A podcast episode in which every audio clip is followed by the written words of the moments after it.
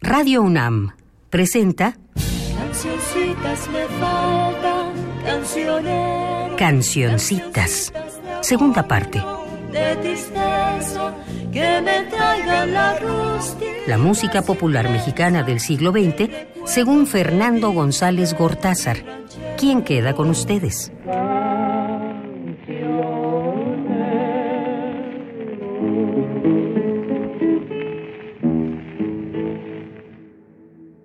Pues aquí estamos. Bienvenidos sean, bienvenidas sean. Ahora iniciamos el decimosegundo programa de Cancioncitas 2. ¿Quién lo creyera? Continuamos, desde luego, en el año de 1911 que dejamos interrumpido. El 7 de junio, Madero entra triunfante en la Ciudad de México. En las elecciones a las que convoca León de la Barra, es electo presidente constitucional, llevando al tabasqueño yucateco José María Pino Suárez como vicepresidente. Villa se retira brevemente como ganadero en Chihuahua. Casi desde el principio, Madero tuvo problemas con Pascual Orozco y con Emiliano Zapata, quien se niega a desmovilizar sus tropas y entregar las armas como ordenaba el presidente. En noviembre las cosas llegan a más. Zapata y Otilio Montaño firman el Plan de Ayala, redactado principalmente por el segundo. En él se acusa a Madero de traicionar a la causa campesina, se desconoce a su gobierno y se reconoce a Pascual Orozco como jefe legítimo de la revolución. Además, se llama a la guerra para restituir a los campesinos morelenses sus tierras arrebatadas por los hacendados. Por supuesto, no todos los participantes en la revolución fueron héroes. Desde el principio, abundantes malhechores, auténticos malhechores, se hacían pasar por revolucionarios y el corrido de Pablo Méndez habla de uno de ellos en el estado de Zacatecas. Fue descubierto como saqueador y violador, juzgado y fusilado por los que él quería hacer aparentar que eran de su bando. Este tipo de cosas sucedió mucho. Oigamos este corrido.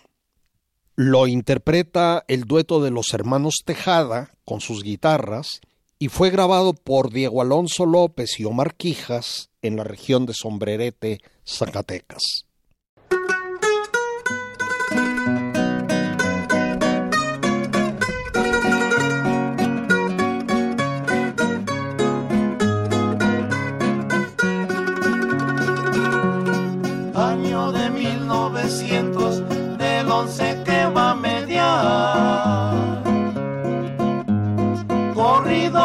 Pablo Méndez es el que voy a entonar.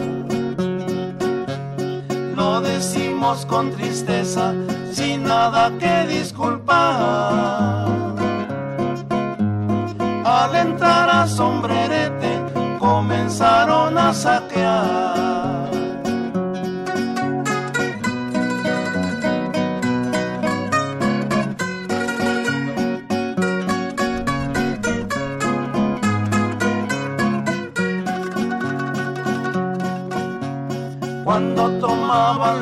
La currada se espantó. Que a don que Pinto Pérez, un bandido lo mató. El capitán petatero, Pablo Méndez renombrado. Con hachas abrió el comercio para que fuera saqueado.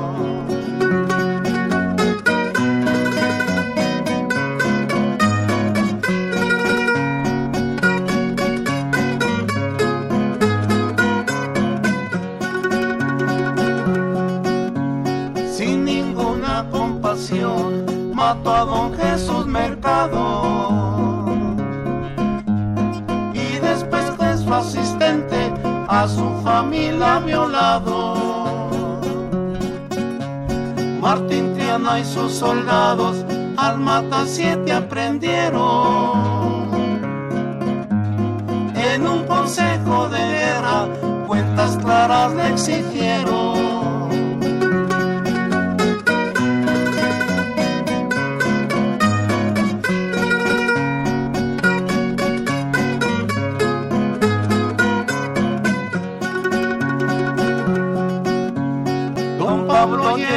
Panteón suspirando sus doblones.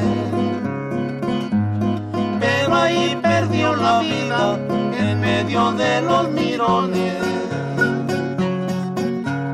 Vas carmiendo de los otros que a la bola se han metido. Ya vieron lo que esta vez a Méndez le ha sucedido.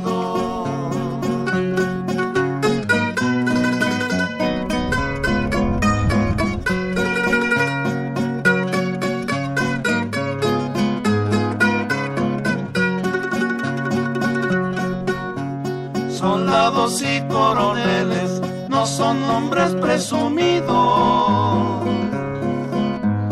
Honrados y buenas gentes han limpiado de bandidos. Vuela, vuela, palomita, paloma de hermosa faz. Que vivan los refugios que lucharon con afán. Rubén Méndez del Castillo nació en Pénjamo, Guanajuato, en este 1911 y murió en el 83. Es un compositor que me gusta poco, muy prolífico. Las cifras que se manejan para el número de composiciones que hizo me parece una exageración absoluta, cercana a las 1500, pero de todas ellas muy pocas me parecen rescatables.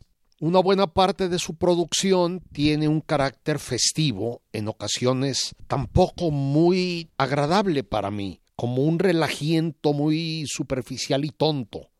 Sus mayores éxitos, o dos de sus mayores éxitos, están dedicados a poblaciones, una de ellas en la que nació, Pénjamo, de 1952, y la otra, mucho más tardía, Sacazonapan de 1973.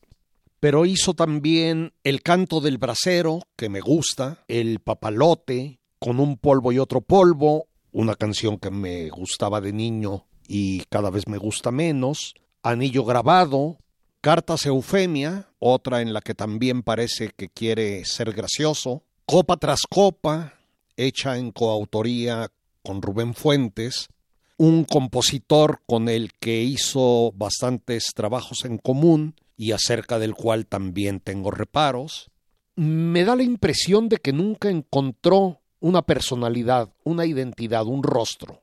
Por ejemplo, a partir de 1956 y después del grandísimo éxito de Pénjamo, de su cancioncita Pénjamo, poco meritoria para mí, empezó a firmar para aprovechar el prestigio que le había dado como Rubén de Pénjamo Méndez. Así que ni siquiera su nombre tuvo estabilidad. Y voy a poner, para representarlo, la que casi con certeza será la mayor cursilería que oiremos en todos los programas de Cancioncitas 2. Ya en Cancioncitas 1 hice una reflexión acerca de la cursilería, dije que hay cursilería buena y cursilería mala. Ahora añado, hay también una hipercursilería que rebasa cualquier límite, cualquier, mm, digamos, vergüenza que debiera darle al compositor, y que por eso mismo se vuelve disfrutable. Es a tal grado ridícula, es a tal grado kitsch esta cursilería, de mal gusto, como que adquiere un valor de signo contrario, un antivalor que no deja de ser interesante. La que voy a poner se llama Crinolina y es de 1955.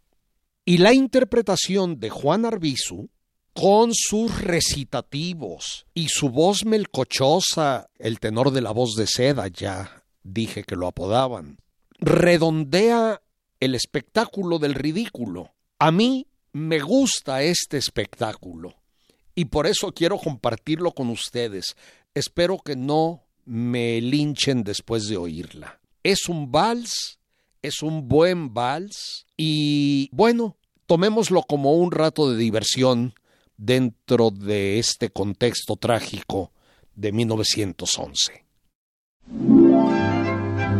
Cantaban los violines una canción de amor, radiante de hermosura, entraste en el salón. Giró tu crinolina con las notas del vals y tembló entre mis brazos tu cuerpo de cristal. Vamos a bailar que me fascina esta melodía de dulce acento. Hoy que vuelves a la crinolina y pareces princesa de un cuento, vamos a bailar en el momento en que voy a hablarte de mi amor como si fuera una nube tu crinolina de blanco tú.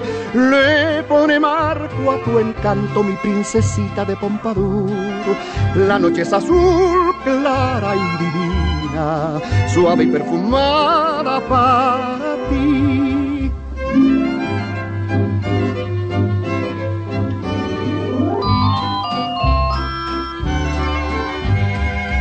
Con el vuelo de tu crinolina, prendes mi pasión a tu cintura y te siento tan frágil y fina que adivino tu dulce ternura, como la ilusión tu crinolina te hace princesita de mi amor. Mientras que los dos giramos sintiendo el ritmo del corazón, Vamos en pos del ensueño como las notas de mi canción. Vamos a bailar hasta mañana esta melodía de nuestro amor. Te dije que te amaba como nadie te amó. Callaron los violines, el piano enmudeció y solo fue testigo de aquel bendito amor el piano, los violines, tu crinolina A mediados del siglo XX, supongo que por 1950, volvió la moda decimonónica de las crinolinas, o miriñaques, o armadores, como se les llamaba 60 o 70 años atrás. Yo era un niño mayorcillo de nueve o diez años y confieso sin rubor que me encantaban las muchachas con crinolina. Mis hermanas me parecían bellísimas cuando se la ponían. Parecían realmente, como dice la canción, princesas de cuento. Yo, ahora que oía la pieza, me preguntaba si no habrá ocurrido que Rubén Méndez voluntariamente se haya propuesto hacer una evocación de ese anacronismo y con toda la carga asociada a la época. Bueno, no me repito más porque si no el que va a acabar haciendo el ridículo seré yo. Y continúo con la revisión del año 1911. Casi estoy por terminarlo. Ya conté en Cancioncitas 1 el origen de un personaje entre histórico y literario llamado Pedro de Urdimalas o de Urdemalas, que se remonta a la Edad Media. ¿Y cómo fue que Jesús Camacho Villaseñor asumiera Pedro de Urdimalas como su nombre de batalla? Camacho Villaseñor fue un gran personaje. Nació en Guadalajara en 1911 y murió en la Ciudad de México en el 95. Fue guionista, actor, compositor para el cine, uno de los pioneros de la radio y la televisión mexicanas, co-guionista de la genial Los Olvidados de Luis Buñuel, guionista también de Nosotros los Pobres y Ustedes los Ricos, A Toda Máquina, Los Tres García, Los Tres Huastecos, La Oveja Negra y una infinidad de películas todas protagonizadas por Pedro Infante. Como letrista, puesto que no era compositor musical, su mayor éxito fue Amorcito Corazón, una canción entrañable que todos recordamos y que ya oímos, y que lleva música de don Manuel Esperón. La misma dupla, Esperón Urdimalas, hizo Mi Cariñito, canción que me fascina y que ya oímos también, y otras piezas buenas como Perdón no pido. Por su parte, con Gilberto Parra hace Adiós mi chorreada, también interpretada por Infante y que también me gusta. Y ahora enlazo, sin solución de continuidad, uno de los verdaderamente grandes, grandes de la composición musical popular en México, don Manuel Esperón. Era un capitalino, nacido en este 1911 también, y muerto cuando le faltaba poquísimo para cumplir un siglo de edad. Se dio a conocer musicalmente con un éxito tremendo. La canción tema de la película La mujer del puerto, que Arkady Beutler dirigió en 1933-34, llevando en los estelares a Andrea Palma y a Domingo Soler. A partir de allí, tuvo una enorme influencia en el cine mexicano. Se dice que musicalizó, abro signos de admiración, más de 500 películas. Prácticamente siempre trabajó con excelentes letristas, aunque hay unas pocas composiciones suyas completas de letra y música. Sería larguísimo intentar siquiera una enumeración de sus éxitos. Solo digo que las canciones, digamos, imprescindibles de Jorge Negrete y muchas de Pedro Infante son composición suya, generalmente con don Ernesto Cortázar. Y añado que no solo compuso música ranchera, sino boleros y varias otras cosas que iremos oyendo y que en ocasiones sorprenderán. Dada su importancia como uno de los compositores centrales del folclore mexicano del siglo XX, voy a poner dos composiciones suyas. La primera, hecha en conjunto precisamente con Pedro de Urdimalas, que vengo de comentar. Se trata de Maldita sea mi suerte de 1947 y desde luego el intérprete será Pedro Infante.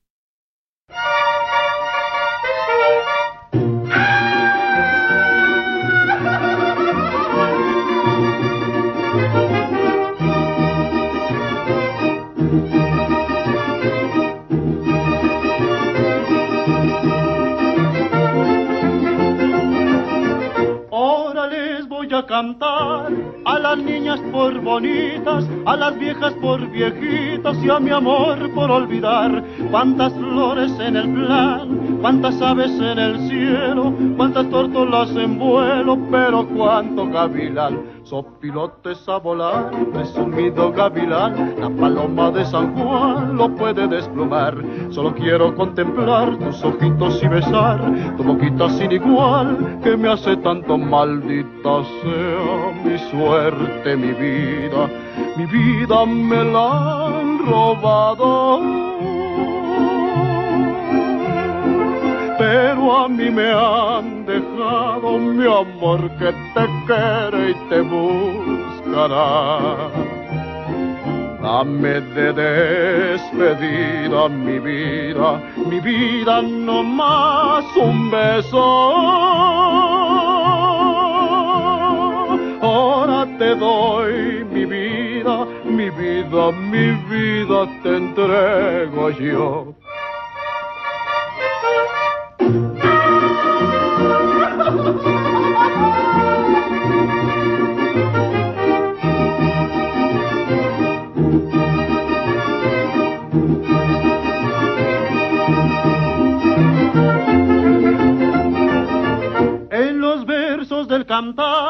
hay uno que a mí me gusta, el de tonto que se asusta con su sombra al caminar.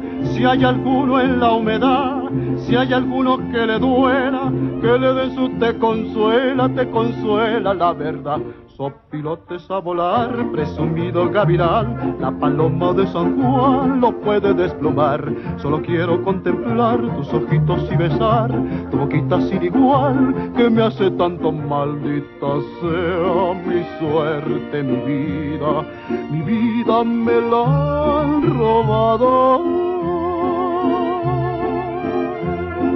Pero a mí me han dejado mi amor que te quiere y te buscará. Dame de despedida mi vida, mi vida no más un beso. Ahora te doy mi vida, mi vida, mi vida. Te.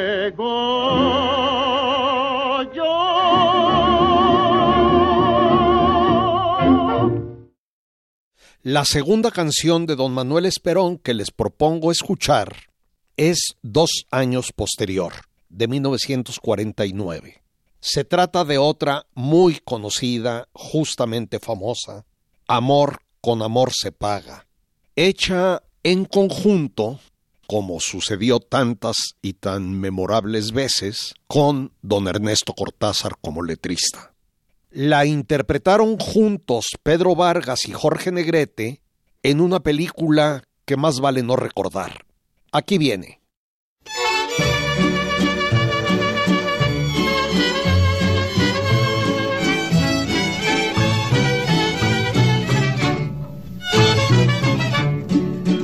Por tu mujer, por tu culpa, este amor que te tengo divaga lo rompites por ser insoluta y por eso la pena me embriaga.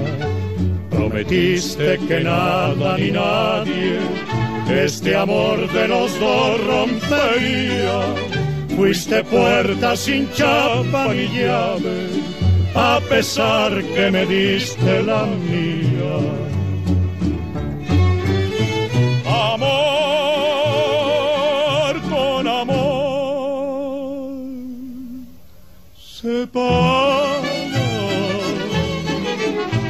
y algún día te cobraré.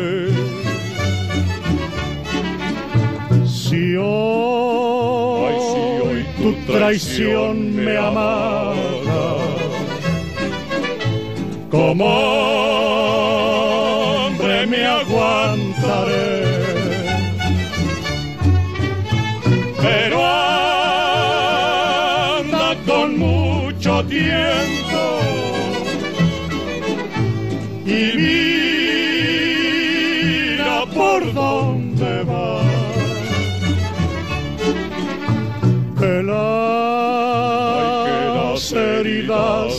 siento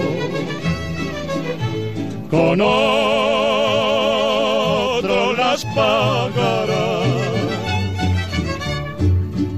Despacito te enteraste en mi alma como se entra en la carne una daga.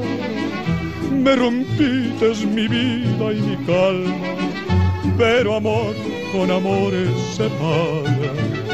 Andarás por veredas ajenas y tendrás mucho más que conmigo, pero el mundo está lleno de penas y esas penas serán tu castigo. Amor con amor se paga y algún te cobraré. Si hoy, tu traición me amaga, como hombre me Y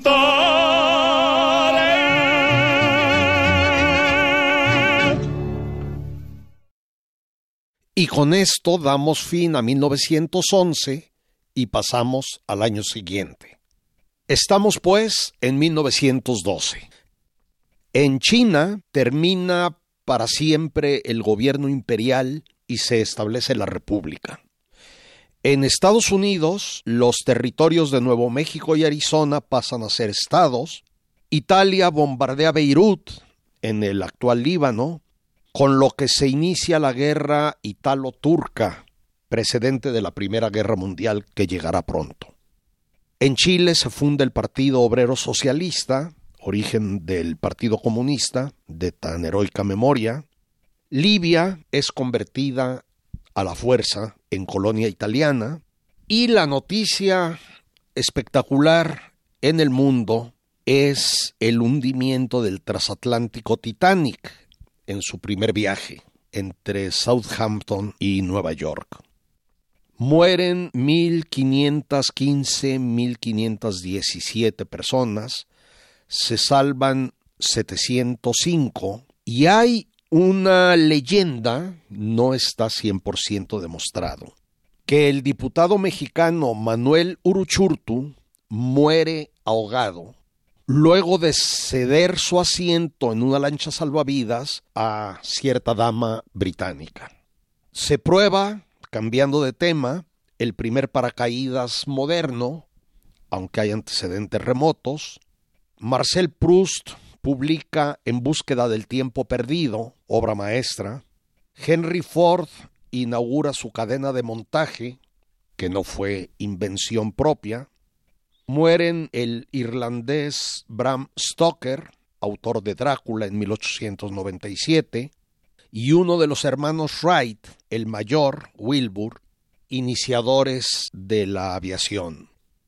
En otra cosa, los españoles Antonio Machado y Miguel de Unamuno, el británico Bertrand Russell, el suizo Carlos Gustavo Jung, el siempre expatriado estadounidense Ezra Pound y el checo Franz Kafka, el alemán Thomas Mann, el irlandés Bernard Shaw y su paisano eh, publican todos obras fundamentales para la literatura y el pensamiento universales.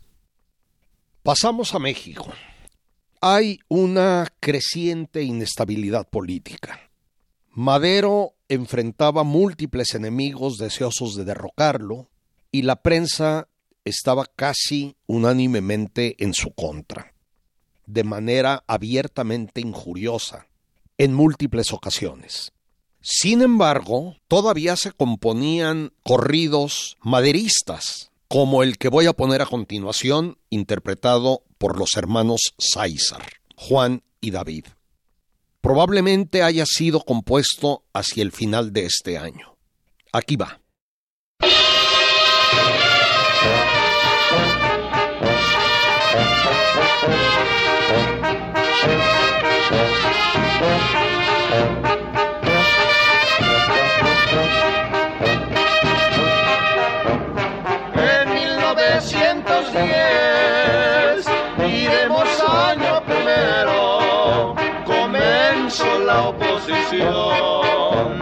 De don Francisco y Madero. La cuestión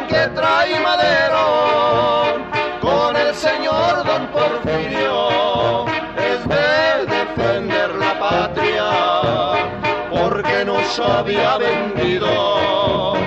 Ya les vendió los terrenos a los que tienen dinero, los pobres nos quedaremos haciendo aire con sombrero.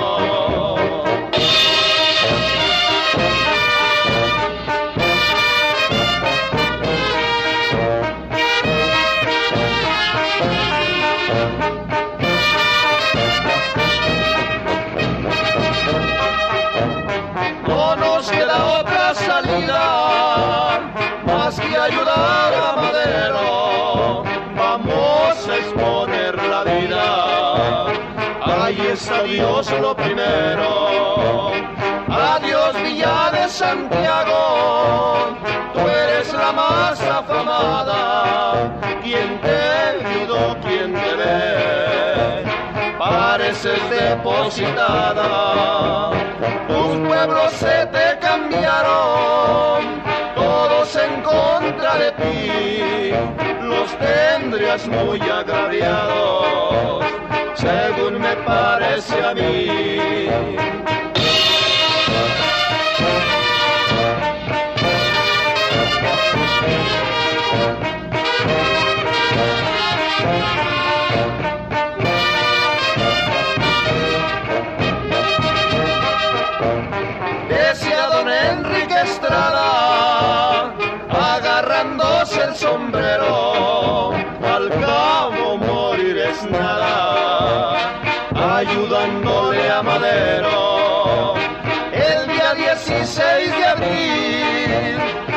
A qué día tan señalado, a la una de la mañana, el fuego se ha comenzado, ya se acabaron los versos y acabaré de cantar. La bola ha rodado mucho, aquí se vino a parar.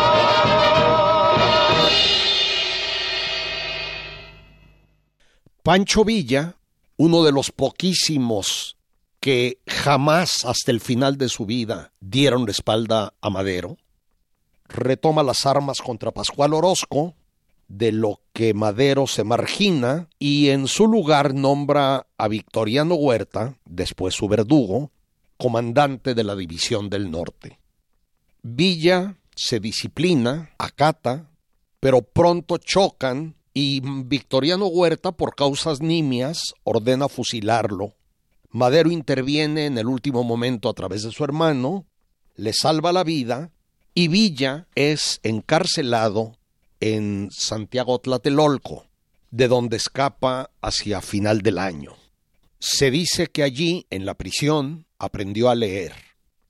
Victoriano Huerta, que no era un mal militar, derrota a Pascual Orozco en la segunda batalla de Rellano, en la de Conejos y especialmente en la de Bachimba, lo que representó el final de la amenaza del traidor Pascual Orozco al gobierno de Madero. Zapata, también en contra de Madero, como ya lo he comentado, realiza varias acciones militares contra el ejército federal, pese a lo cual, digamos que su fuerza militar y política era muy débil en ese momento. Se funda en otro ámbito la Casa del Obrero Mundial, organización anarcosindicalista que tenía representación en buena parte del país y que lideró el movimiento obrero en México hasta 1918. Paso a la música. El español aragonés Rafael Gascón, nacido en 1875 y residente en México desde los 20 años, 1895, en este 1912 compone su afamadísimo pasodoble Cielo Andaluz, al que el poeta poblano José F. Elizondo puso letra, misma que casi no se conoce, y que desde los años 20 suele acompañar en nuestro país el llamado paseillo inicial de las corridas de toros. Pregunto, ¿puede esta música, compuesta aquí por un español, considerarse mexicana? Según mi criterio, sí. Yo considero mexicano el trabajo de todos los que produjeron una parte central de su obra en nuestro país, sin importar de dónde hayan llegado. En cualquier caso, Cielo Andaluz forma parte importante de nuestra tradición y quiero ponerla.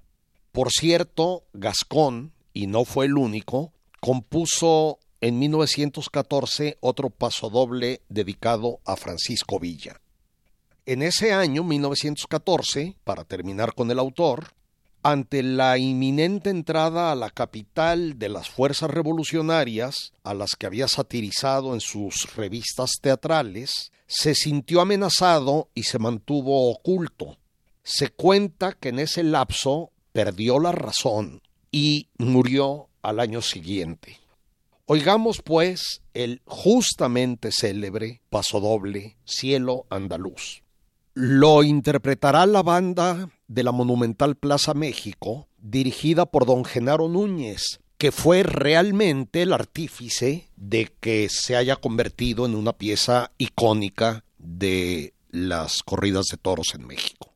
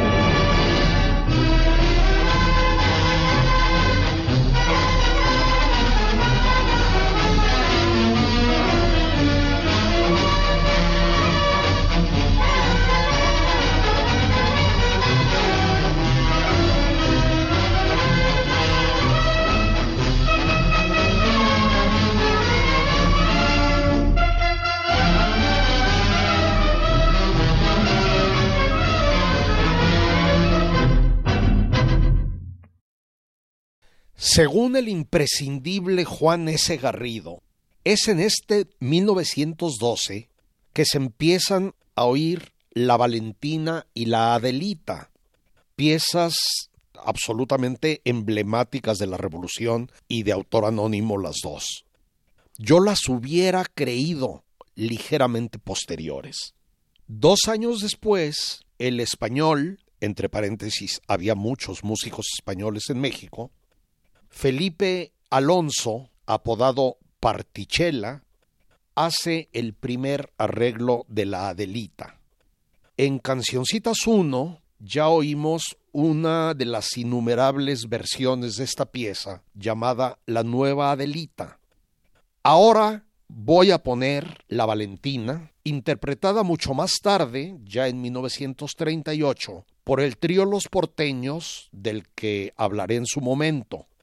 Solo digo ahora que era bueno y que en él inició su carrera Miguel Aceves Mejía.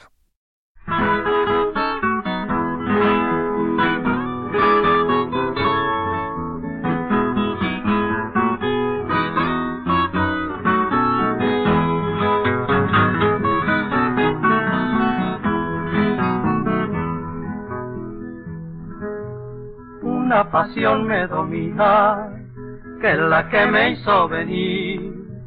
Valentina, Valentina, yo te quisiera decir. Dicen que por tus amores un mal me van a seguir. No le hace que sean el diablo, yo también me morir. Una pasión me domina, que es la que me hizo venir.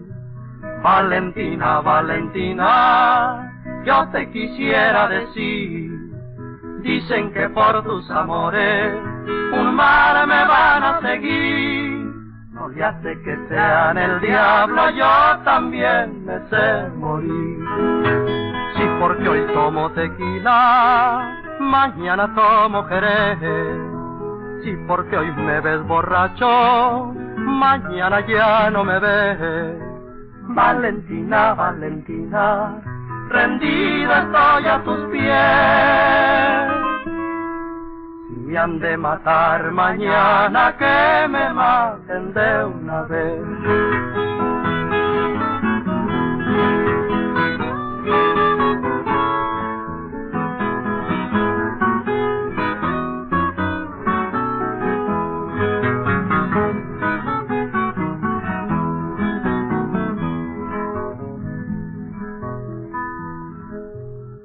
Una pasión me domina, que es la que me hizo venir. Valentina, Valentina, yo te quisiera decir. Dicen que por tus amores un mal me van a seguir. No le hace que sean el diablo, yo también me sé morir. Y porque hoy tomo tequila, mañana tomo jerez. Y porque hoy me ves borracho, mañana ya no me ves. Valentina, Valentina, rendido estoy a tus pies. Me han de matar mañana, que me maten de una vez. En este año muere el erudito geógrafo e historiador don Antonio García Cubas, nacido en 1832. Viene a cuento mencionarlo porque su labor de geógrafo lo hizo recorrer todo el país, en donde fue recogiendo una enorme cantidad de sones y canciones populares, incluyendo apuntes musicales, pues conocía del tema, mismos que fueron recogidos en su obra más popular, el libro de mis recuerdos, publicado en 1904 o 1905. Gracias a él conocemos un patrimonio que antes pertenecía exclusivamente a la tradición oral y que se hubiera perdido sin remedio. También en este año nace el imprescindible gran actor Pedro Armendáriz, que no tiene relación alguna con la música, y que por cierto eso me parece uno de sus méritos en una época en que para triunfar cualquier galán tenía que ser cantante, pero que me cae muy bien, lo admiro mucho y simplemente me dio la gana mencionarlo. Desde luego, las transformaciones culturales se hacen de una manera lenta, paulatina y parcial. De tal manera que en este año, como no podía eh, dejar de ser, la cultura porfiriana europeizante seguía vivísima entre nosotros.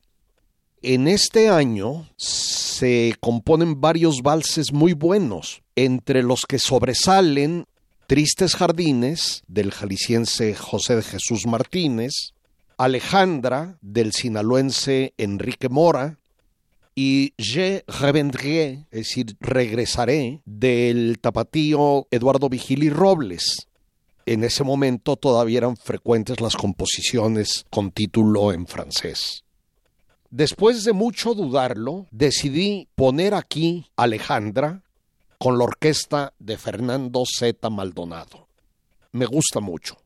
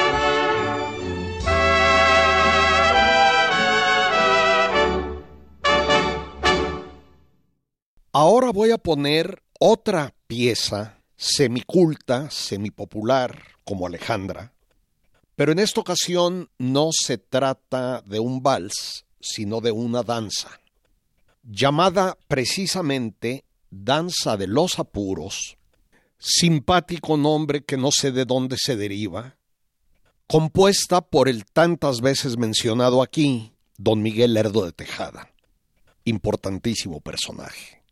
Adviertan que de una manera clarísima, la cultura popular empezaba a mezclarse con la culta, lo cual evidentemente es resultado de la Revolución Mexicana.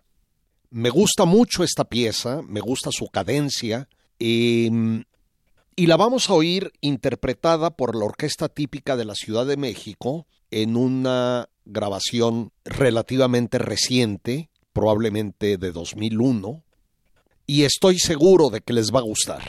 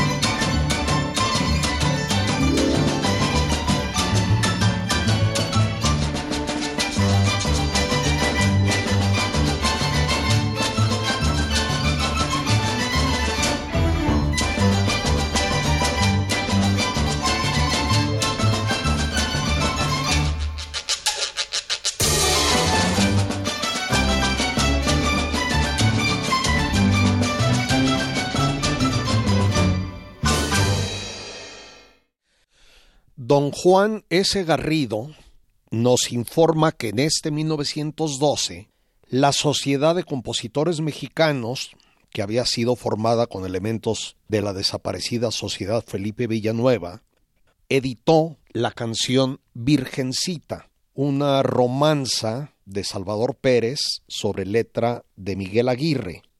La voy a poner porque me parece buena, con el barítono Ángel R. Esquivel y el piano del compositor de la Danza de los Apuros, don Miguel Lerdo de Tejada. La grabación fue hecha en 1917.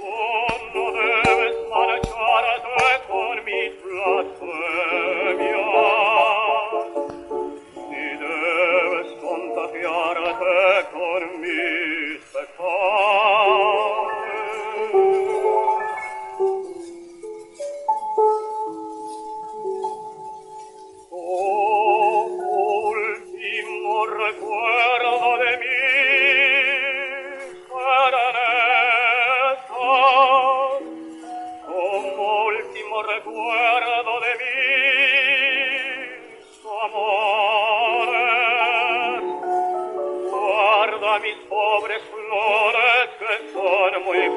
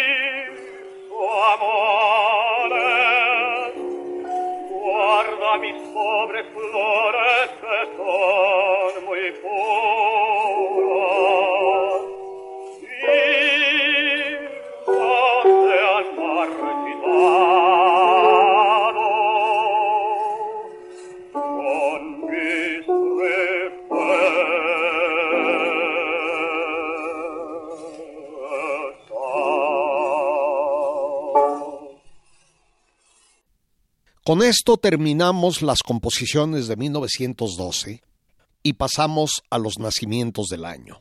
Menciono para empezar a José Ángel y a Miguel Ángel Díaz Mirón y González de Castilla, gemelos, nacidos en el puerto de Veracruz y que se conocieron artísticamente como los Cuates Castilla eran sobrinos nietos del gran poeta y horrible persona Salvador Díaz Mirón, fundadores de la XCB y la XCW en 1930, y junto con el trío Calaveras están entre los creadores de ese movimiento cultural popular mexicano que fue la invención del falsete largo. Hicieron giras por muchísimos lugares, en París estuvieron nada menos que en el primer, primerísimo programa piloto de televisión en 1937. Fueron compositores prolíficos y cantantes más que razonables, francamente buenos y de bonito estilo. Voy a poner la que es quizá su canción más conocida, una canción guapango llamada El Pastor a pesar de que hay una grandísima interpretación del insuperable trío Calaveras, prefiero ponerla con los propios compositores. Aquí viene.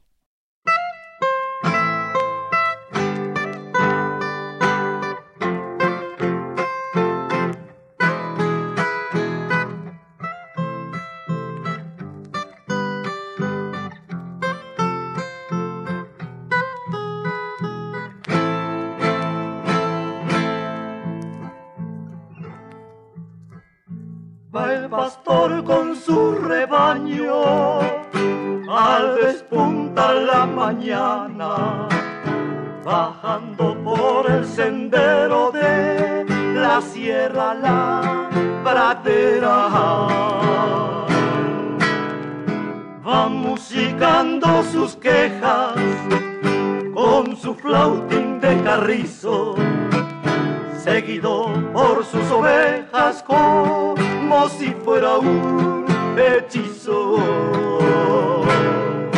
El flautín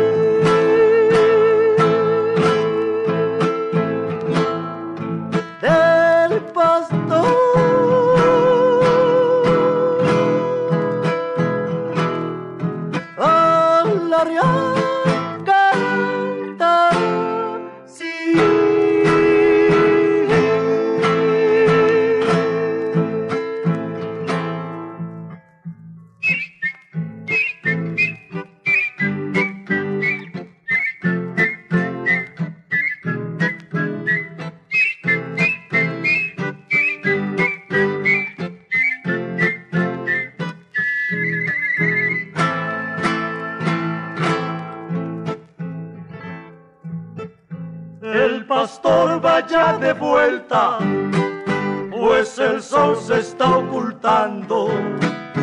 Va subiendo por la cuesta para guardar su rebaño. Con su flautín va llamando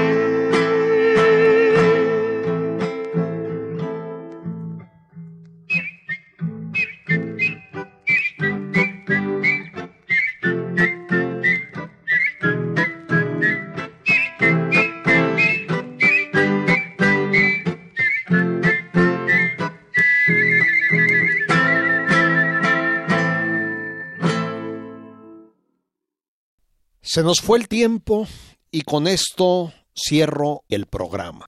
Espero que nos volvamos a encontrar en el próximo.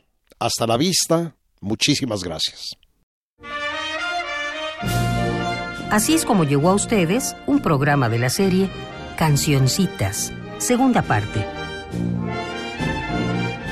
Selección musical y conducción de Fernando González Gortázar. Realización y montaje Omar Tercero. Cancioncitas fue una producción de Radio UNAM.